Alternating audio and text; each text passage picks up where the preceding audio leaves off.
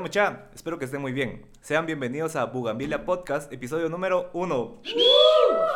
En este espacio, en este espacio les contaremos sobre diferentes hechos históricos, protagonistas y personajes infames de la historia guatemalteca y del mundo. Hoy me acompañan mis amigos Danny Boy y Huicho. ¿Cómo les va mucha? Bien, bien, gracias, bienvenidos. y ¿Qué tal Huicho? Gracias por la invitación. Buena onda aquí, empezando con ustedes esta nueva aventura de Bugambilas Podcast, a ver qué, qué nos trae y qué acontece en el futuro de este nuevo proyecto que tenemos entre manos. Chicos, bienvenidos también a ustedes, espero que se la pasen muy bien. Órale, eso está bueno. Nítido, nítido. Bueno, pues hoy les traigo una historia bastante interesante sobre lo que ha pasado en Guatemala desde 1946 y se repite porque somos una mierda de país. Suéltalo, negro. Seguro. ¿Estamos listos? Con Tocho. Guatemala, 1946. En un periodo de tan solo tres meses, 15 adolescentes de entre 11 y 16 años de edad fueron asesinados en barrancos cercanos a la antigua Guatemala, la ciudad capital, Santa Catarina Pinula, San Juan Zacatepeques y Misco. En las escenas del crimen se repetían patrones que indicaban que las víctimas habían sufrido de múltiples golpes, estrangulamiento y abuso sexual. La brutalidad con la que se cometieron estos crímenes y el poco remordimiento del único que se declaró culpable aterrorizaron e indignaron a todo el país, que andaba en un humor revolucionario y con ganas del cambio. El día de hoy les voy a contar sobre los crímenes, la captura y el juicio de José María Miculax Bux y Mariano Maco, dos asesinos seriales, pedrastras que secuestraban a sus víctimas para luego abusar sexualmente de ellas. Todo esto para poder alcanzar el clímax gracias a las contracciones anales que generaba la asfixia. Para que nos preparemos un poquito, ¿va mucho? Gracias, O sea, qué, qué buena introducción al tema. La verdad que me siento halagado de ser partícipe y que tengas mis primeras reacciones que voy a destacar. Híjole. grabadas.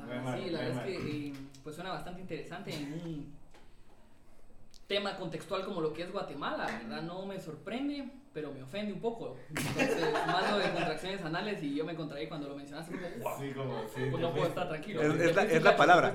La palabra creo que es Sí. genera eso. Ajá, contracción, eso es lo Sí, sí. Pero démosle Bueno, plano que es un trip para ese tipo de gente enferma que ojalá se mueran todos, gracias. Ahí se van al Bueno, psicólogo, pues- entonces necesitamos terapia, eso recuerden.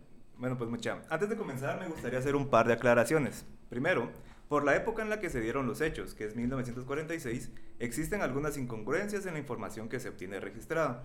Se las estaré mencionando para que las tomemos en cuenta y podamos también así generar un juicio. También existen varias tesis e investigaciones hechas por estudiantes de criminología y ciencias jurídicas en las que me basé para investigar. No está de más recordarles a ustedes que nos están viendo que nosotros no somos profesionales en ninguna de las materias que vamos a tocar. Excelente, es Para lo nada. mejor de todo. Entonces empecemos con la historia. Démosle. La ciudad capital estaba empezando a poblarse.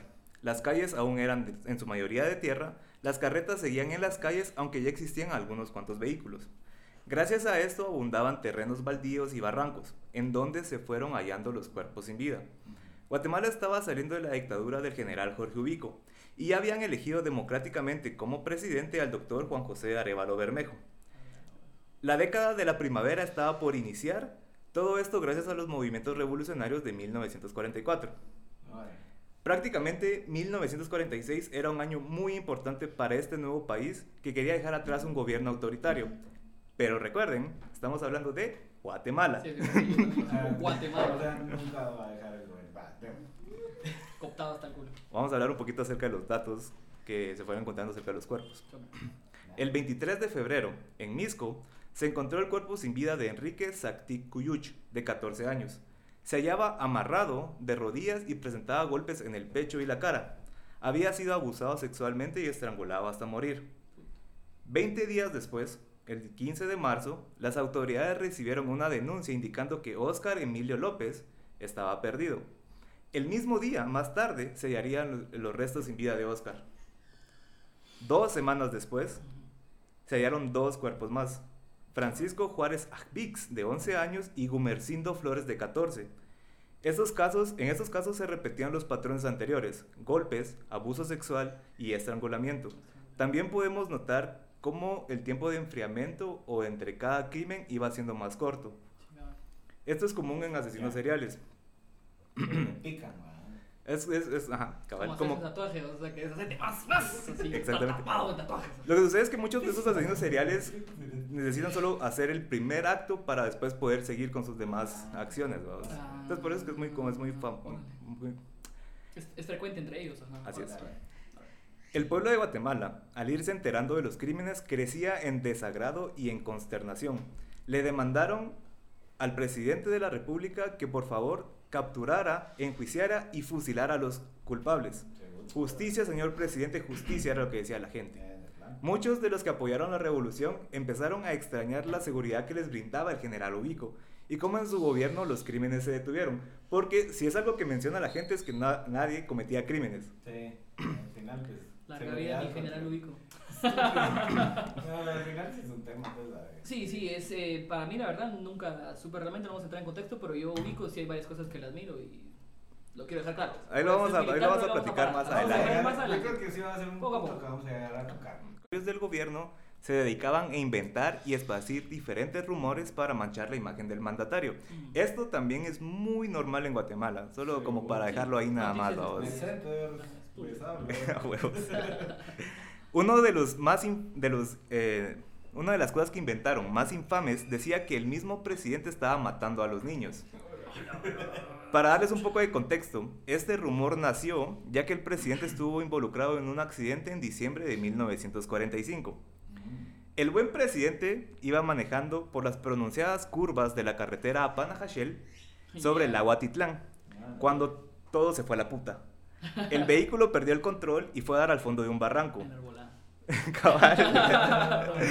Se logró sacar al presidente con vida, aunque no ileso. Sufrió de varias fracturas, contusiones en la espalda e incluso eran tan graves que se temía que no pudiera seguir gobernando el país.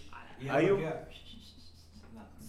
Eso no se sabe. Ah, En este, en este, en este momento también este, Guatemala estaba en un proceso así político bien grueso. Seguro. Sí. Y varios de los mandatarios que estaban como esperando que se muriera este don, firmaron un, un documento que se llamaba el Pacto del Barranco, el cual decía que si se moría este, el presidente, alguien más iba a ser el que le iba a, suce- a suceder y iban a continuar con el gobierno.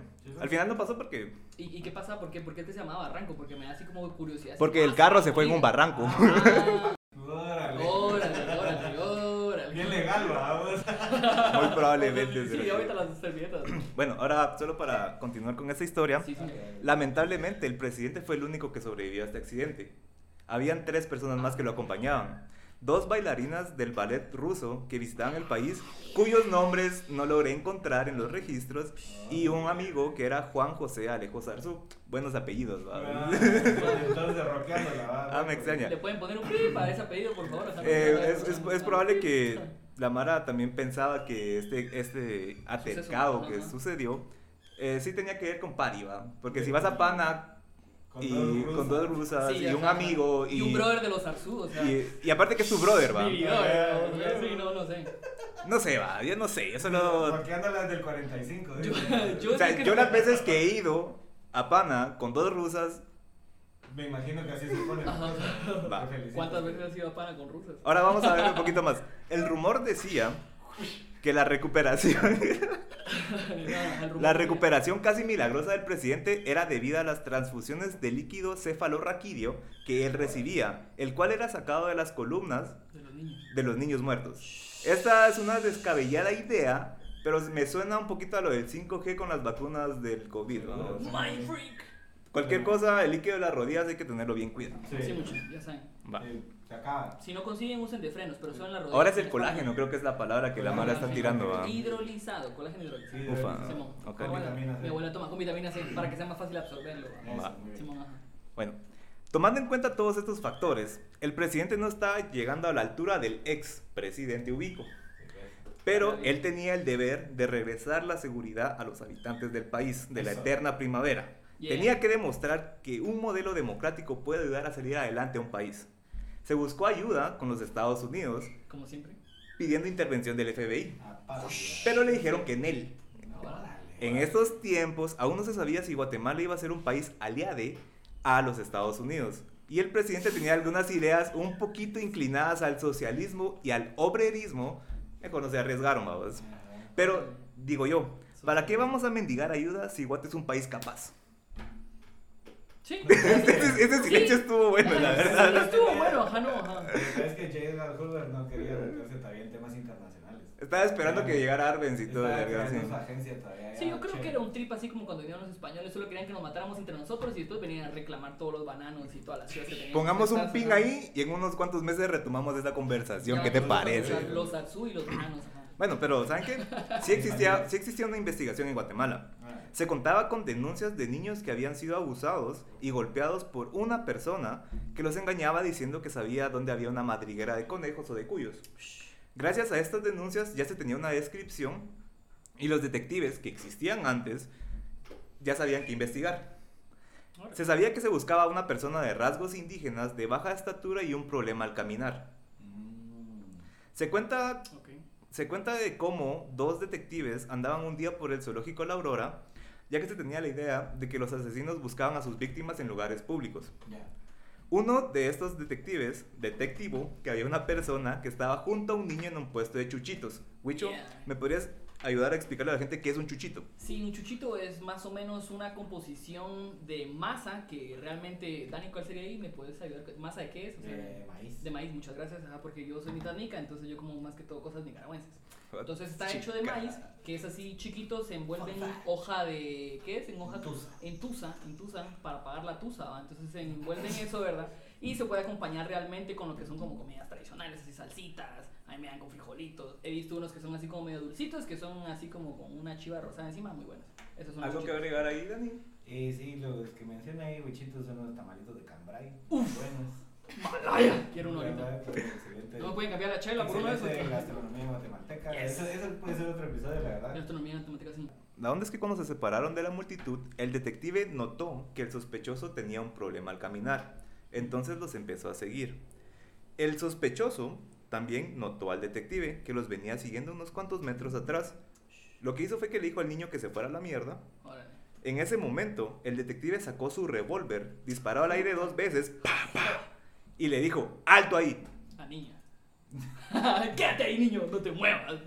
Ajá. Fue él, fue él. O sea, no fui yo. No, porque no podía salir corriendo era. Es que por eso es que agarra al niño. Tenían su William. Porque al otro la alcanza corriendo. Es que el tren, es que ¿sabes cuál fue el problema? Solo que es un paréntesis. De plano, el chavo iba caminando muy rápido y él tenía que ir más despacio. O sea, mínimo una distancia de sombra. Porque con la distancia de sombra no te das cuenta. Además, el zoológico, ¿quién no quiere ir al zoológico en ese tiempo? Fue Sí, culpa, un fue culpa poco- del detective, muy poco profesional. Ajá. Sí. Muy poco profesional. La cosa es que de esta manera, el 27 de abril del mismo año 1946, fue capturado José María Miculax Bux, quien confesó participar en los horrendos actos e indicó la posible ubicación de Mariano Macu, quien también era culpable de los crímenes. Este sería capturado al día siguiente en la antigua Guatemala, supuestamente en unas cuevas que ellos tenían como por el Cerro del Tenedor. Puta, Así loco. Tras ser capturado, Mikulax declaró sin ningún remordimiento todos los detalles de los asesinatos y las violaciones. O sea, estaba loco. Él Pero mismo, cómo- pero cómo iba. Perdón. Pero cómo Dime. iba. O sea. ¿De dónde era Miculax originario? ¿De dónde residía? ¿sabes? en un rato te voy a contar un poquito más acerca de los orígenes y la vida de Mikulax. Digo, dale, dale, dale, ajá. ¿Ok? Va. Mikulax mismo llevó a los agentes de la policía a dos ubicaciones en las cuales encontraron dos cuerpos más que ya estaban en avanzado estado de composición. Incluso ya habían sido comidos por, parcialmente por sopilotes.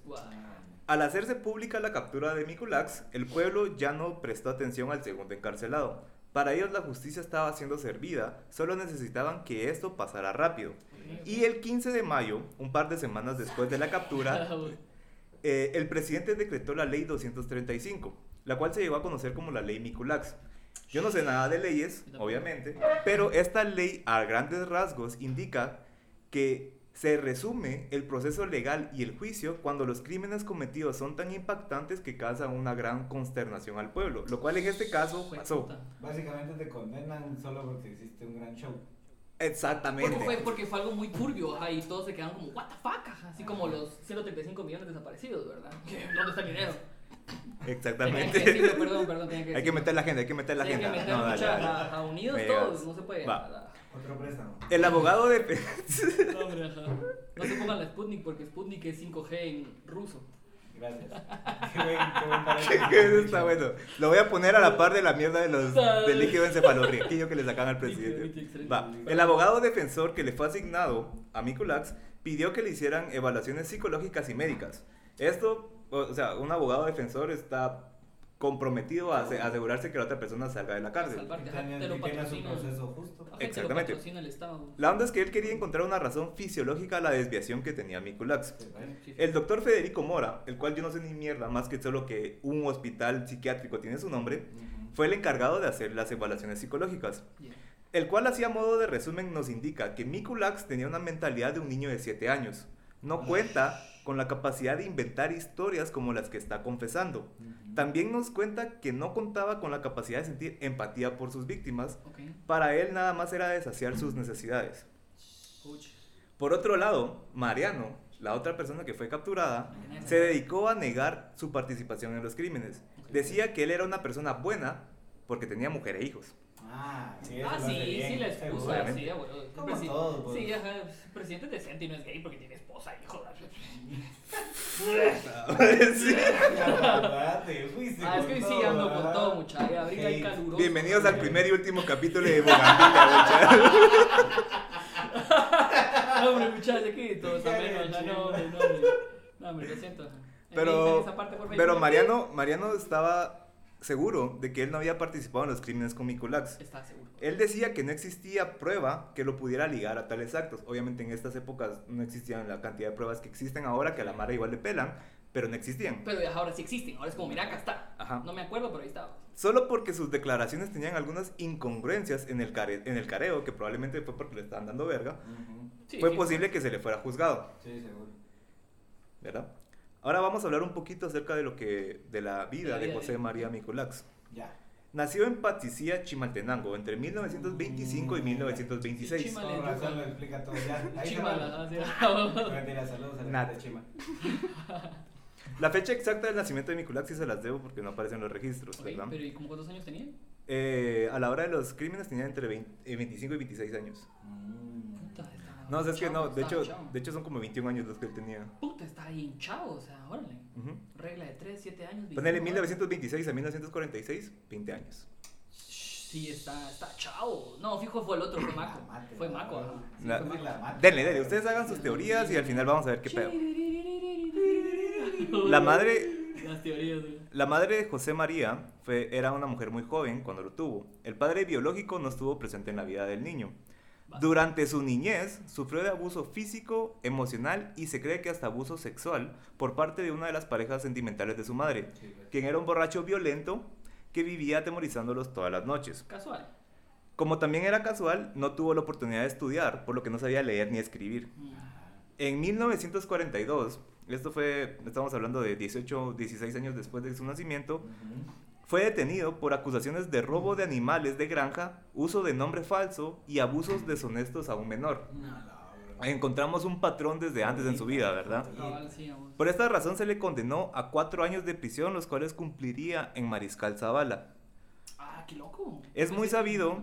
Ajá. No, no, yo pensaba que esa, ese, pues, esa cárcel realmente era solo para Mara como, pues, fina, pues, o sea, de vara, ya saben, o sea. Ahorita se Ahorita volvió. sí, pero en ese entonces sí fue pero. En ese entonces tal vez era de las pocas cárceles. Eso sería bonito investigar. de De hecho, cárceles, sí, tengo un par de temas de que es lo que es Tata Dios y Tata otro personaje que eran como los dueños de esa cárcel, aunque eran parte de la misma cárcel ¿No?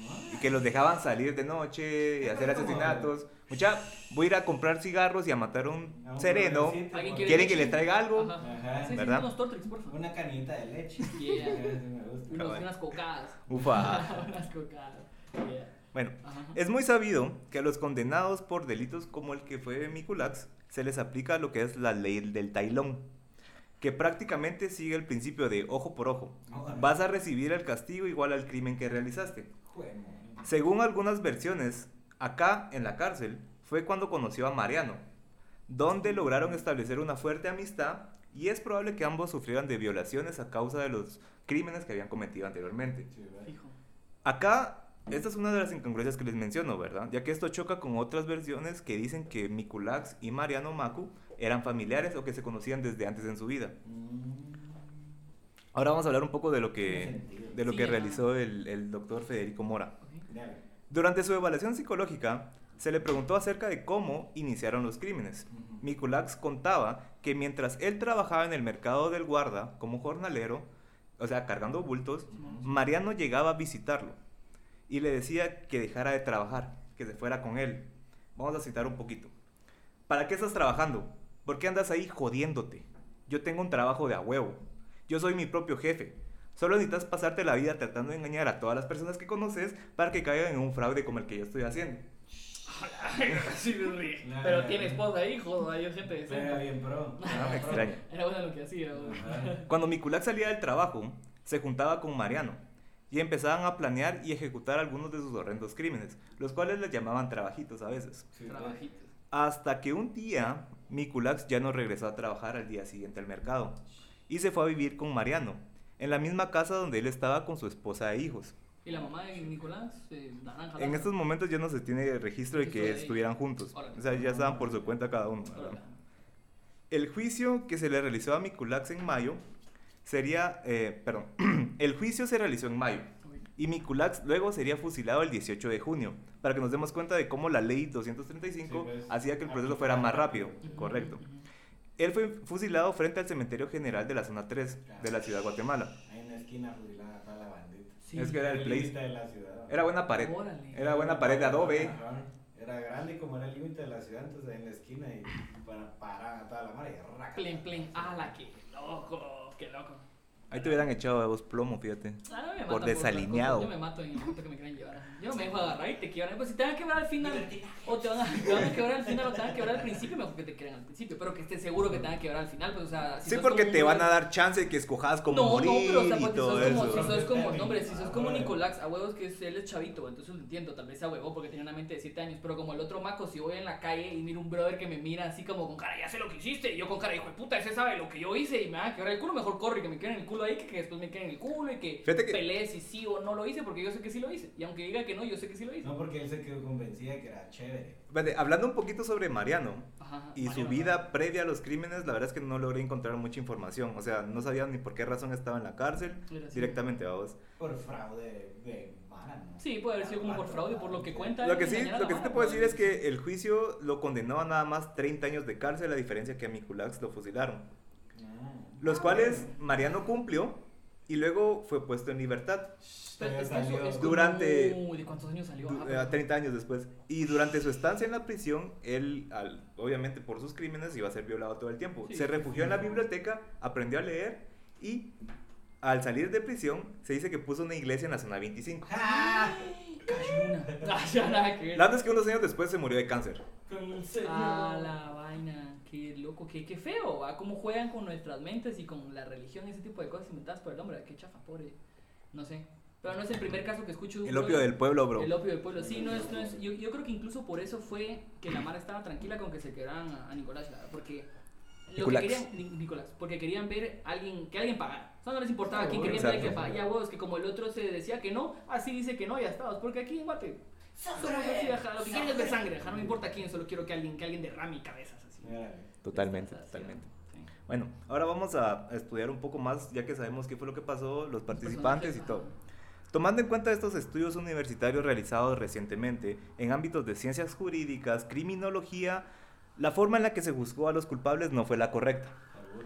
Estos estudios nos muestran cómo Mikulax era una persona de mente simple que no podría inventar historias tan elaboradas, lo cual se me hace muy curioso porque es el mismo diagnóstico que se le dio a Cayetano Santos, eh, que era un asesino serial de Argentina de las mismas épocas casi. Mm. Le decían el petiso orejudo. Petizo de jugo. Este- este asesino- ¿Escuchaste coque?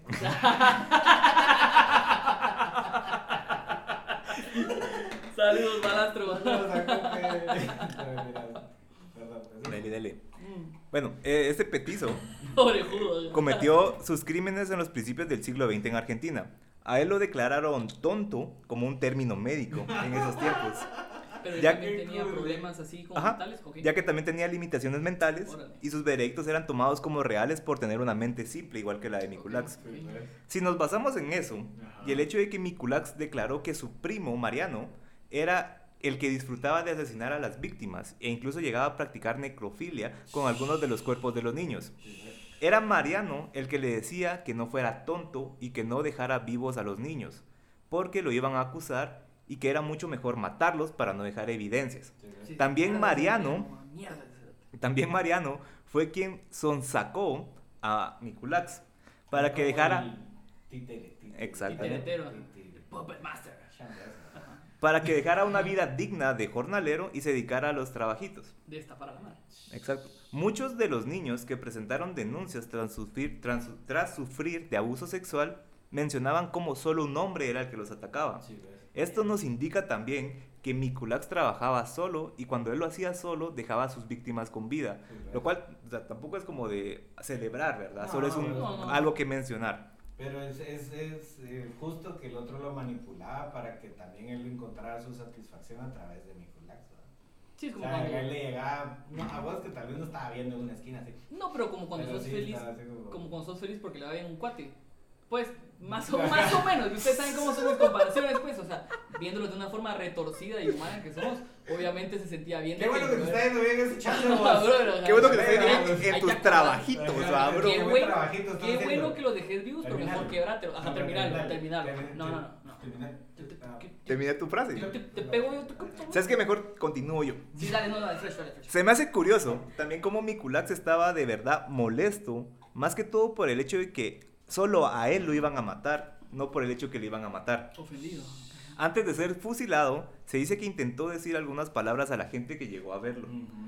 que Ah, gritaba. eran públicas, Ah. Sí, Ah. Supuestamente desde la sexta empezó a caminar y toda la gente que iba en el lugar Le se unía a la multitud y como que lo acompañaba. Pero le gritaban, le tiraban algo, solo. No, ese, ese dato no te lo tengo, pero muy probablemente sí, va. Habría que preguntarle a alguien de esa época si pasaba. Sí, como que- 1946, fíjate que te lo debo. No, no lo Ay, linchan. no, no mi abuela, mi abuela de Nicaragua. ¿Cuántos años tenés Yo 35. Ah, no, no, todavía no. ¿Vos? No, no. Va. Ah, hombre, pero así, abuelos. Me miro talía, pero no. Bueno, la onda es que antes de que fuera fusilado, se dice que intentó decirle palabras a la gente, ¿verdad? Gritaba que él solo había matado a cuatro personas Solo. y que su primo era el que había matado a los demás. Ah, eran primos. Eh, lo que pasa es que, fíjate que, Pero primo de, Cuas o primo de. Primo me le o primo de, ¿Qué dice primo? ¿Cómo va primo? No, fíjate ¿cómo que la- las teorías indican, hay muchas que desde el principio que mencionan la historia dicen José María Miculax Bux y Mariano Macu Miculax. Mm. Pero en lo que yo investigué y en la, en la información que encontré, nunca los mencionan como un lazo sanguíneo. Sí, los mencionan más que se con- eh, conocieron en la cárcel porque a los dos los violaban, los Sí, demás reos porque habían Y cometido... se sostenían las manos mientras pasaba. Ajá, tal vez eso pensaba yo también hace un rato. ajá, Y eso los hizo primos. al rato sí, ¿no? ¿Qué te hace primo de otra persona a vos? O al rato- Explícame. O al rato sí son tal vez en alguna medida como primos medio lejanos o algo así, porque Guatemala es un pañuelo, pues. Y todos nos conocemos con todos. Y, si todos, Y acabamos en ese pañuelo, no, no, tampoco, pues, pero. O sea, sí, la tangente.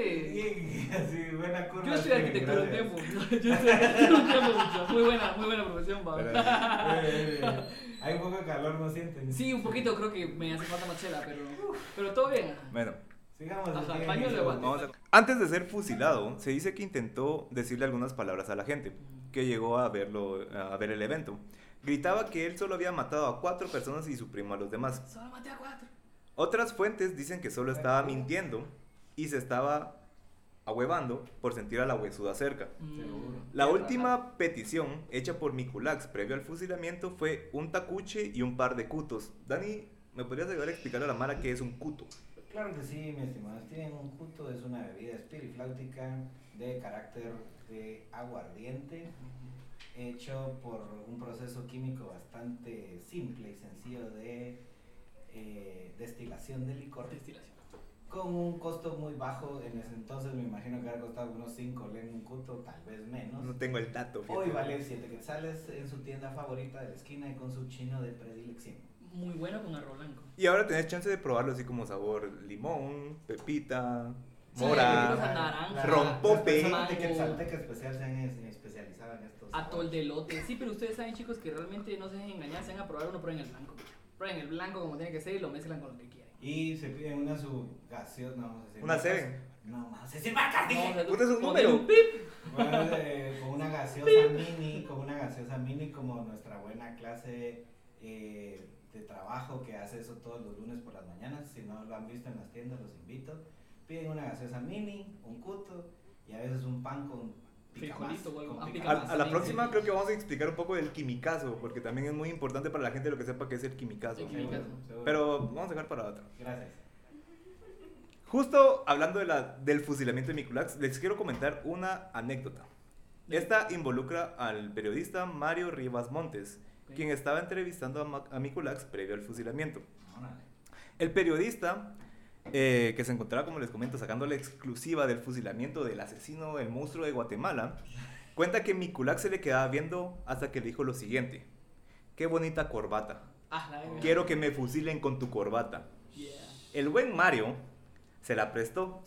Y luego el médico forense que le hizo la necropsia al cuerpo fue el que le devolvió la No, corbata. hombre, qué puta se hubiera quedado, cerote. Yo no Yo, yo, mira, pues, yo asumo que los periodistas son personas que viven diferente a nosotros, ¿va? O sea, Sí. les gusta el peligro un poco más de lo que una persona normal. Sí. Yo creo que, como les digo, yo creo que sí, va. Sí, sí, sí. Más que todo porque Mario decidió, en contra de cualquier sentido común, quedarse con la corbata y guardarla en su casa. Sí, También me hace sentido. la cuestión es que tiempo después su esposa encontró la corbata, ¿verdad? Y al enterarse de por qué tenía tres agujeros de bala, hizo lo correcto que sería tirarla. Bueno. A ver, Wicho, ¿como cuánto palo seco crees que necesitas en esa casa para librarle de cualquier espíritu? cerote? Palo seco, puta, yo le prendo fuego a toda la casa. O sea, ni siquiera, ni siquiera le hubiera aceptado regreso a la corbata, O sea, cerote, se la, se la llevó un brother que tiene una carga así espiritual horrible. A vos que lo balearon. O sea, de, asesinar ases- de asesinar Niños. y violar mara a niños. Lo matan en frente del público, él estaba gritando chivas, estaba bolo, que es una bebida espirifláutica como dijo el Dani, como los famosos cutos, ¿no? O sea, el cerote tenía una vibra así súper mala, yo no me hubiera llevado esa corbata, o sea... Pero un- vos no sos periodista. Pero... Ajá, pero como un trofeo así justamente de tu profesión y decís, yo entrevisté al asesino serial número uno de Guatemala, al primero, Conocido. conocido, porque de plano que hay miles, coches.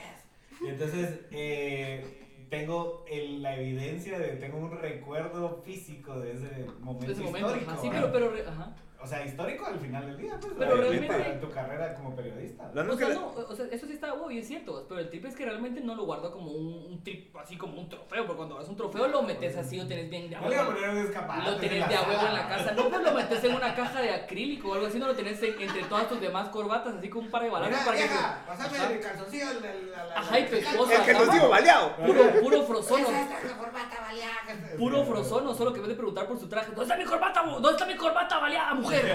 Necesito la corbata baleada ahorita, sí, ¿me entendés? Entonces, eh, realmente ya, pues, tomando en cuenta todo eso, ah, ya lo que hablamos, y regresando a tu pregunta, que no es palo seco, es palo santo, pero yo digo que sí necesita- necesitarías un par de ramas, pero así ramas así como del tamaño de una secuoya, que para los que no saben qué es una secuoya, es un primo de la ceiba, pero que es en Canadá. Entonces es una rama grandota, un par de ramas grandes. Gracias, Chifón, gracias, gracias, gracias, gracias por la aclaración. Obviamente, esto se encarga de mezclar las palabras. Algo que también me, me gustaría como que tocar así como un pequeño paréntesis, el periodista que se encargó de la nota y que guardó lo que es en este caso la, la corbata, eh, Mario, murió baleado saliendo un día de trabajar del periódico a su casa. Ah, la. Supuestamente lo mataron porque estaba diciendo cosas que no tenía que decir, como mucha gente en Como Guatemala. muchos periodistas a lo largo de toda la vida. Pero ¿saben qué? Les traigo una cereza al pastel de mierda que es la historia de Mikulax. Ah, Déjenme que les cuente qué pasó con la cabeza de ah, Mikulax. puta. Tras el fusilamiento, se pidió decapitar el cuerpo del asesino, y esto fue para poder realizar estudios frenológicos al cerebro. La frenología era una antigua doctrina médica que decía que la forma, del tamaño, la forma y el tamaño del cerebro podrían indicar desórdenes de personalidad y la razón de actuar de los criminales. Ahora sabemos que esto no sirve para nada.